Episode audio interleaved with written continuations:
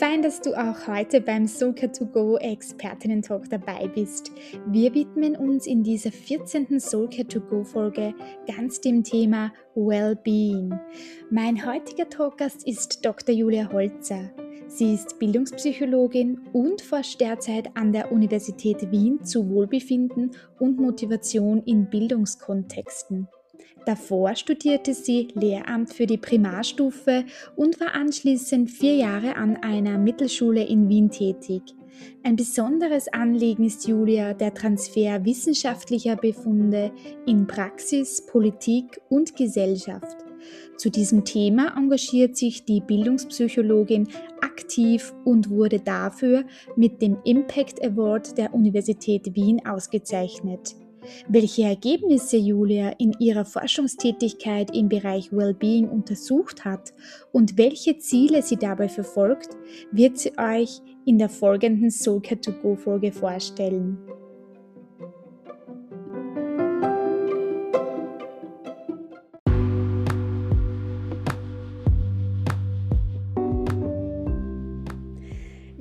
Liebe Julia, schön, dass du heute beim Soka to Go Talk dabei bist. Uns verbindet ja die Gemeinsamkeit, dass wir beide Psychologie studiert haben, im Bereich Bildungspsychologie unseren Abschluss gemacht haben. Und ich bin sehr gespannt, was du uns heute erzählst äh, zum Thema Wellbeing.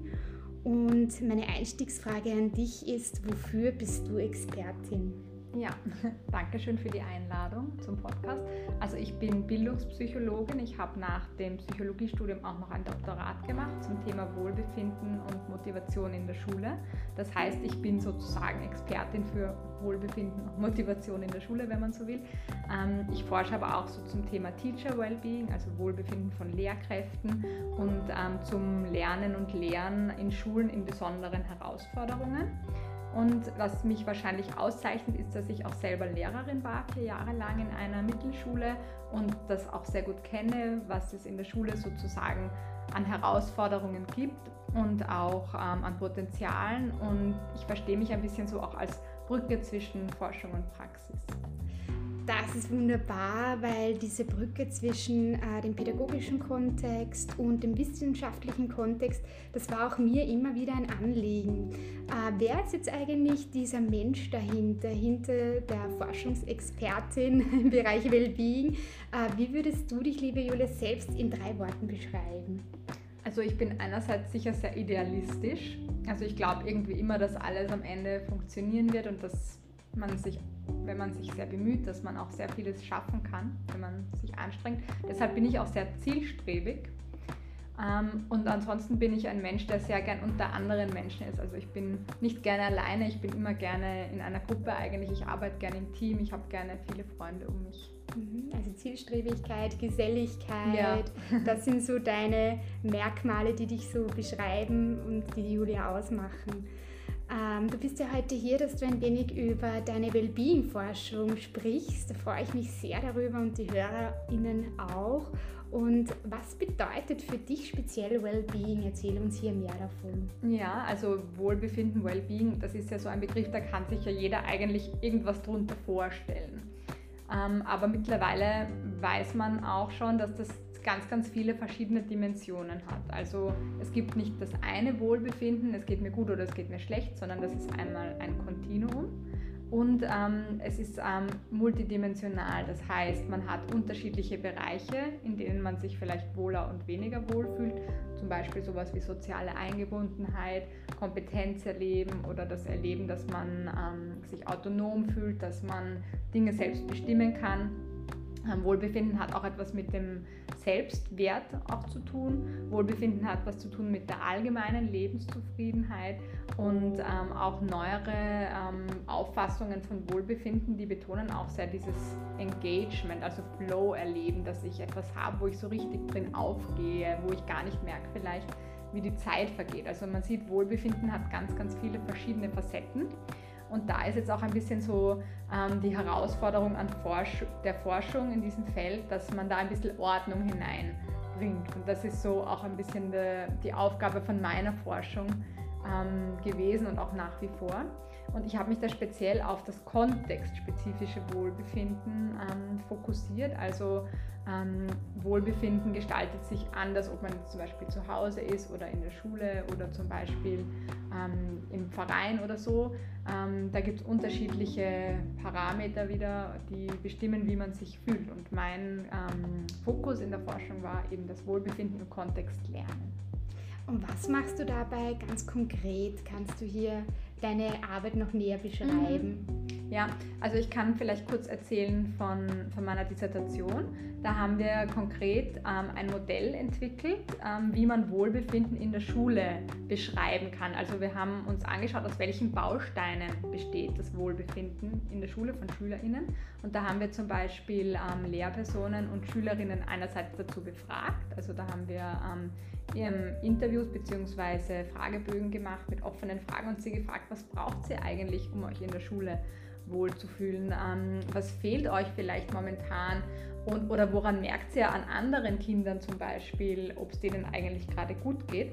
Und diese Antworten haben wir dann ähm, sortiert sozusagen und geschaut, welche Bausteine und Kategorien gibt es da. Und die haben wir dann eigentlich wiedergefunden in einem Modell, das es schon gibt, das ist das Epoch-Modell. Das ist so ein Modell mit fünf Bausteinen. Das besteht aus Engagement, also das ist dieses Flow-Erleben, dann Perseverance, Beharrlichkeit, Optimismus, Connectedness, das ist soziale Eingebundenheit und Happiness, also positive Gefühle. Und das kann man eben auch an den Schulkontext adaptieren. Und das haben wir gemacht. Wir haben dann auch einen, ähm, einen Fragebogen entwickelt, ähm, wo mit 20 Fragen ungefähr die SchülerInnen ähm, ihr Wohlbefinden in dem Fragebogen ähm, verorten können. Und das hilft dann ähm, zum Beispiel den Schulen, dass sie herausfinden können, wie hoch ist das Wohlbefinden der SchülerInnen, in welchem Bereich, damit sie auch wissen, wo sie zum Beispiel ansetzen, um das zu verbessern.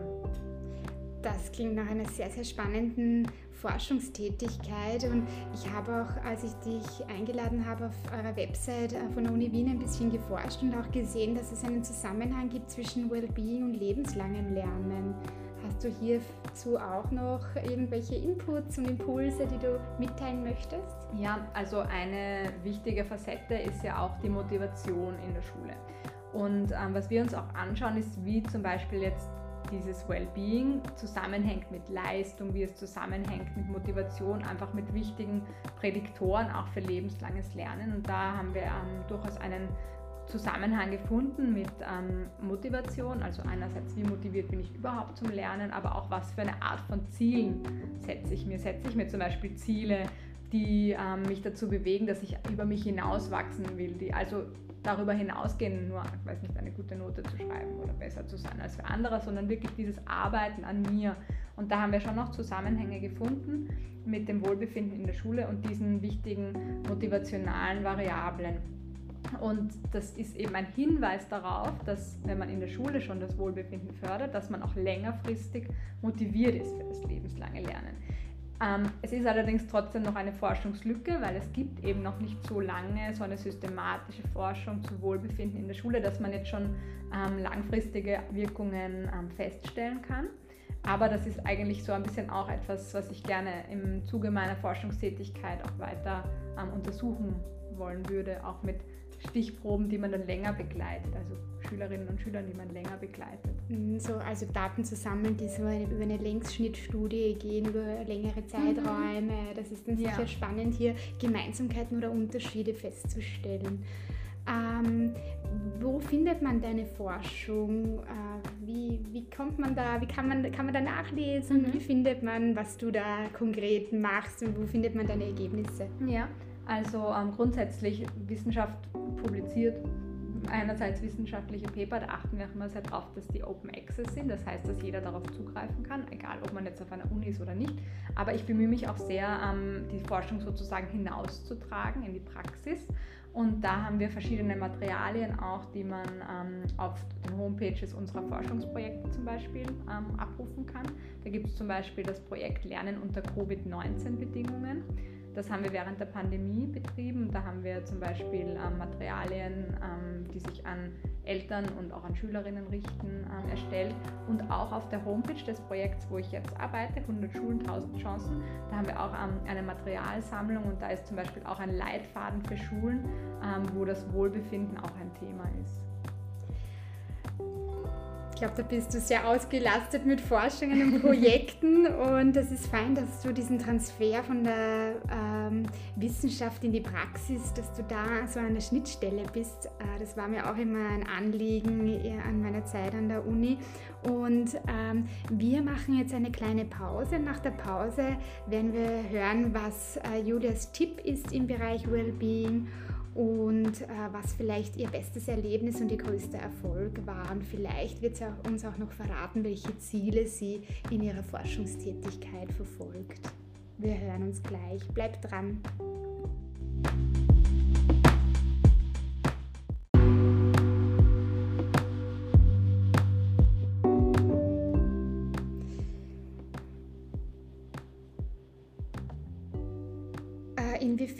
Hat denn deine Haltung oder sich deine Haltung durch die Forschung im Bereich Wellbeing verändert? Ähm, ja, also ich meine, jeder Mensch möchte sich ja eigentlich wohlfühlen, möchte sich gut fühlen. Und ich würde schon sagen, also wir sehen es auch in der Forschung, aber man merkt das ja auch, denke ich selbst, ähm, wenn man sich mal nicht so gut fühlt für einige Zeit lang, dann nagt das ja auch ein bisschen am Selbst Bewusstsein. Also wenn ich mich längere Zeit irgendwie nicht so motiviert fühle oder irgendwie schlapp oder dann frage ich mich, was ist eigentlich gerade falsch mit mir. Und dadurch, dass ich mich jetzt relativ gut orientiere in diesem Forschungsfeld und weiß, was gehört denn alles zum Wohlbefinden dazu, kann ich mir so ein bisschen auch suchen, okay, was fehlt mir denn eigentlich gerade? Also es gibt ja zum Beispiel drei psychologische Grundbedürfnisse nach Kompetenz erleben, also dass ich merke, dass ich Erfolge habe, dass ich Dinge schaffe, dass ich Ziele erreiche. Dann nach Autonomie erleben, also dass ich Gestaltungsspielräume habe, dass ich selbst Entscheidungen treffen kann und dass ich sozial eingebunden bin. Also Freundschaften, Pflege, dass ich mich wo zugehörig fühle. Und gerade zum Beispiel jetzt während der Pandemie, da hat es ja eigentlich für alle drei Bedürfnisse große Einschnitte gegeben, weil man zum Beispiel, wenn man technische Probleme hatte in der Arbeit, hat man sich vielleicht weniger kompetent gefühlt, weil man weniger erfolgreich war. Man hatte weniger Gestaltungsspielraum, weil einfach bestimmte Regeln gegolten haben, die den Alltag beherrscht haben und man hat halt auch wichtige Freunde etc. viel, viel seltener gesehen und dadurch hat die soziale Eingebundenheit auch einfach gelitten. Und wenn mir es dann manchmal zum Beispiel nicht so gut gegangen ist, dann habe ich überlegt, okay, was hat mir denn heute gefehlt? Eigentlich war ich in meiner Arbeit ganz erfolgreich, ich bin heute gut weitergekommen in meinen Dingen, ich habe irgendwie auch Spielräume gehabt, aber eigentlich habe ich mich den ganzen Tag mit niemandem ausgetauscht. Ich war die ganze Zeit irgendwie allein mit meinen Gedanken, okay, ähm, ich brauche scheinbar irgendwie ähm, das Gefühl von anderen Menschen, ich brauche Kontakt und dann kann ich mir das einfach leichter holen, wenn ich eine Idee habe, was mir eigentlich fehlt. Und das hat mir schon persönlich auch geholfen, mich ähm, ja, damit besser klarzukommen, wenn es mir mal nicht so gut geht. Ähm, und ich glaube, dass es deshalb auch sehr wichtig ist, dass viele Menschen das wissen, was für Bausteine es eigentlich gibt beim Wohlbefinden, um eben nach den richtigen Bausteinen zu suchen, wenn man mal irgendwie merkt, es geht mir gerade nicht so gut. Ja, und da trägt vielleicht mein Podcast auch ein wenig dazu bei, dieses Bewusstsein zu schaffen, hin zu mehr Wellbeing und Selbstfürsorge und hier gut auf sich zu schauen, was brauche ich, weil das ist ja auch sehr individuell bei jedem anders und genau. Ähm, welche Erfahrungen hast du denn bisher auch äh, selbst gemacht mit mit Wellbeing oder äh, hast du vielleicht auch einen Tipp im Bereich Wellbeing für die ZuhörerInnen? Ja, also ich denke, dass es ganz wichtig ist, dass man sich klar ist, dass das einfach auch psychologische Mechanismen sind. Also wenn ich jetzt zum Beispiel von diesen drei Grundbedürfnissen spreche, das sind einfach unsere menschlichen Grundbedürfnisse. Und wenn ich an einem Tag oder eine Zeit lang einfach nicht so die Möglichkeit hatte, zum Beispiel mich als kompetent zu erleben oder meine Freunde nicht sehen konnte, aus welchen Gründen auch immer, dann ist das einfach ein ganz normaler menschlicher Mechanismus, dass es mir dann eben nicht so gut geht. Und das ähm, zu wissen, dass man da nicht selber dran schuld ist, sozusagen, dass man nicht deswegen ein weniger wertvoller Mensch ist, weil es ein, eine Zeit lang vielleicht nicht so gut ist, sondern dass es einfach Gründe hat, die in unseren Grundbedürfnissen verankert sind. Ich finde, das ist schon eine wichtige Erkenntnis, die einem auch helfen kann, auch wieder rauszukommen aus ähm, Phasen, die vielleicht nicht so hell und glücklich sind wenn du sagst, äh, eben so rauszukommen aus Phasen, die nicht so hell und glücklich sind, äh, wenn man jetzt zu Phasen geht, die glücklich sind mhm. und dann einmal schaut, vielleicht äh, kannst du uns sagen, was vielleicht dein bestes Erlebnis oder dein größter Erfolg so in deiner Forschungstätigkeit war? Ja, also ähm, ich komme ja aus der Schule eigentlich, also ich war ja Lehrerin und ich muss ganz ehrlich sagen, dass es mir am Anfang sehr, sehr schwer gefallen ist oder eigentlich immer noch schwer fällt. Also ich vermisse die Schule schon noch jeden Tag, ähm, aber mich da wirklich auch richtig und angekommen zu fühlen in der Forschung, das hat eine Zeit lang gedauert, weil ich ja mit dem Ziel auch in die Forschung gegangen bin, Dinge rauszufinden, die dann später auch wieder ähm, in der Schule was nutzen, die in der Schule etwas helfen. Und ähm, für mich war es jetzt ein, ein schöner Moment, beziehungsweise auch eine schöne Phase, dass wir jetzt in unserem jetzigen Forschungsprojekt, das heißt 100 Schulen, 1000 Chancen, Unternehmen eben, wie es der Name schon sagt, 100 Schulen daran teil, dass ich da ähm, Teil des Teams bin, das so die wissenschaftlichen Grundlagen erarbeitet hat und auch für die Schulen aufarbeitet, ähm, um den Schulen evidenzbasierte ähm, Wissensbissen sozusagen bereitzustellen, die ihnen helfen können, ähm, ihre Schulqualität noch weiter zu verbessern, dass die SchülerInnen besser lernen, dass sie motivierter sind und sich wohler fühlen. Und das war schon, ähm, ist irgendwie eine Ehre für mich, dass ich ähm, etwas erarbeiten darf, das so viele Schulen dann auch bekommen und auch viele von ihnen auch verwenden. Das ist schon ein, ja, das macht mich irgendwie schon glücklich und da habe ich das Gefühl, dass ähm, ich etwas Sinnvolles mache. Wenn, wenn das nur einer Schule hilft, was ich da gemacht habe, dann fühle ich mich eigentlich schon sehr am richtigen Platz. Ja. Das heißt, zusammengefasst kann man dann sagen, dass du so die wissenschaftlichen Häppchen äh, quasi lieferst und dann vielleicht das Schulqualitätsmanagement damit steigern kannst oder verändern kannst, eine Veränderung. Ja, dass ich einfach auch einen Beitrag dazu leiste, dass ich meinen Beitrag leiste, dass ich schaue, dass das, was wir aus der Wissenschaft schon zusammengetragen haben, auch dann dort wirken kann, wo wir es auch herbekommen haben, sagen wir mal so. Und Schulqualitätsmanagement ist ja, jetzt, ist ja auch ein, ein Beruf, weil es gibt ja auch Schulqualitätsmanager, die die Schulen betreuen. Das sind noch ganz wichtige Verbündete in diesem 100 Schulen, 1000 Chancen Projekt. Und da gemeinsam an einem Strang zu ziehen mit den Schulleitungen, mit den SchulqualitätsmanagerInnen, mit dem Bildungsministerium, das ja auch das Projekt ähm, in Kooperation mit der Uni ähm, betreibt. Das ist ein, ein ganz wichtiges Ziel, das wir auch in dem Projekt verfolgen und unseres dazu beitragen und dass wir unser Bestes geben, dass es halt von unserer Seite funktioniert. Und man merkt schon anhand deiner Erzählungen, dass du sehr ambitioniert bist, engagiert und dass du wirklich dein Bestes gibst und auch hier sehr motiviert darüber sprichst und ja, vielleicht kannst du auch mit diesem Talk andere begeistern und äh, hier einen Spirit noch äh, mitbringen. Ja, ähm, gibt es noch vielleicht eine Frage, die du dir selber stellen würdest oder beziehungsweise ähm, möchtest, was möchtest du vielleicht noch beforschen? Gibt es da noch irgendwie ein Feld oder ist da hier noch was wichtig? Du hast ein bisschen schon das Ziel hier angesprochen, aber gibt es noch so ein übergeordnetes Ziel mhm. oder kleine Teilziele, die du erreichen möchtest? Ja. Wie geht es bei dir weiter in der Forschung? Ja, genau. Also grundsätzlich haben wir bestimmte Annahmen, Theorien darüber, ähm, dass zum Beispiel das Wohlbefinden in der Schule sich langfristig gut auf das Leben von ähm, jungen Menschen auswirkt, dass es zum Beispiel auch, es gibt ja schon Studien, die sagen, wer glücklicher ist, ist zum Beispiel gesünder.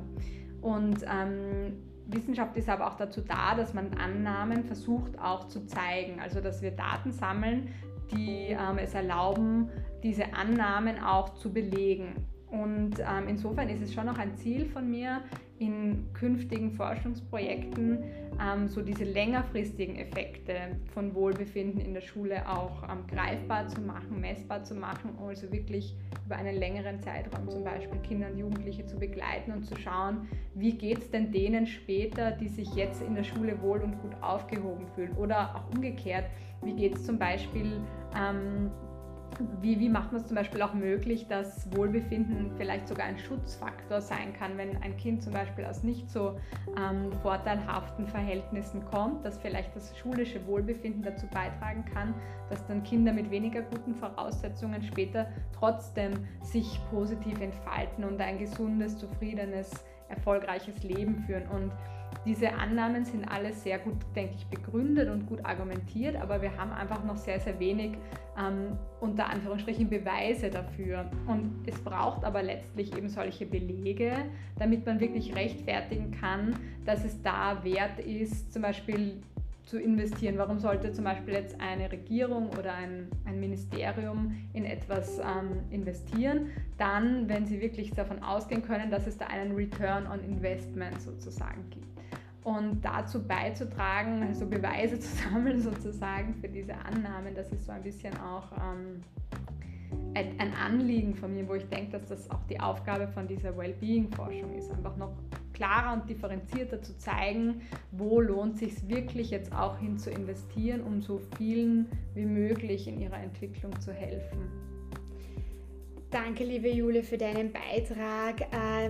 Also diese Gaps auch zu schließen, so höre ich raus, ist so ein Anliegen, äh, vielleicht ein Stück einen Beitrag zu leisten für mehr Zufriedenheit, für Wohlbefinden.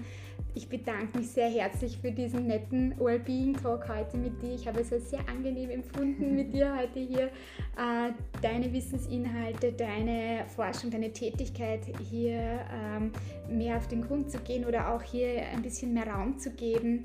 Äh, danke, dass du heute vorbeigeschaut hast und ja, ich wünsche noch viel Erfolg in deiner Forschungstätigkeit und vielleicht äh, hören wir uns noch einmal mit einem zweiten Wellbeing Talk. Ich würde mich freuen. Bis dahin alles Liebe und danke dir, dass du da warst. Dankeschön, sehr gerne.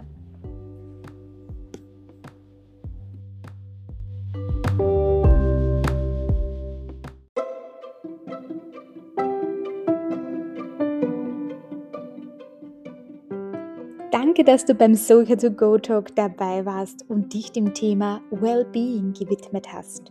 Wenn dich diese Socha to Go Folge inspiriert hat, teile oder like meinen Podcast, sodass wir mehr Bewusstsein hin zu einer guten Lebenszeit schaffen können. In meiner nächsten Soulcare to Go Folge spricht mein Talkgast über körperzentrierte Methoden und Mechanismen hin zu mehr innerer Balance. Zudem erfährst du Wissenswertes über die wechselseitige Beeinflussung von Körper und Emotion. Ich freue mich, wenn du dabei bist. Power up your life.